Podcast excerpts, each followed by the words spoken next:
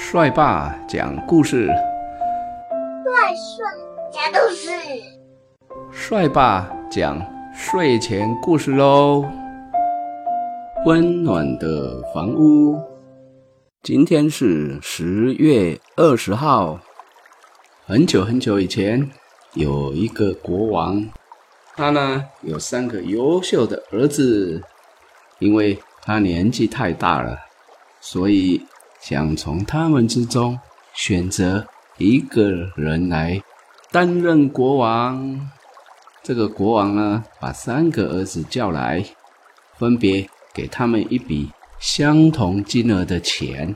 国王说：“你们三个要想办法，在天黑之前去买一些东西，尽量把这个房间装满。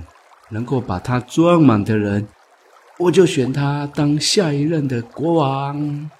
大王子买了很多的香蕉叶，但是呢，钱钱太少了，只装满了房间的一半。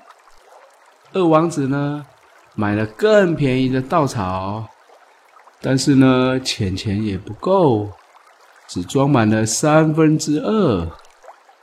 小王子呢，最后才回来。但似乎空手而回。国王问他带回什么东西呢？小王子说：“我在路上遇到一个卖蜡烛的孤儿，我把钱都给他了，然后拿了几支蜡烛回来。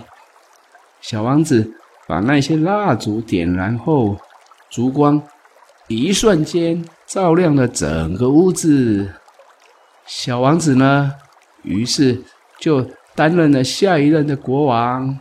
原来，能够装满大房间的东西，不是看得见的物品，而是帮助人的光，温暖的房屋。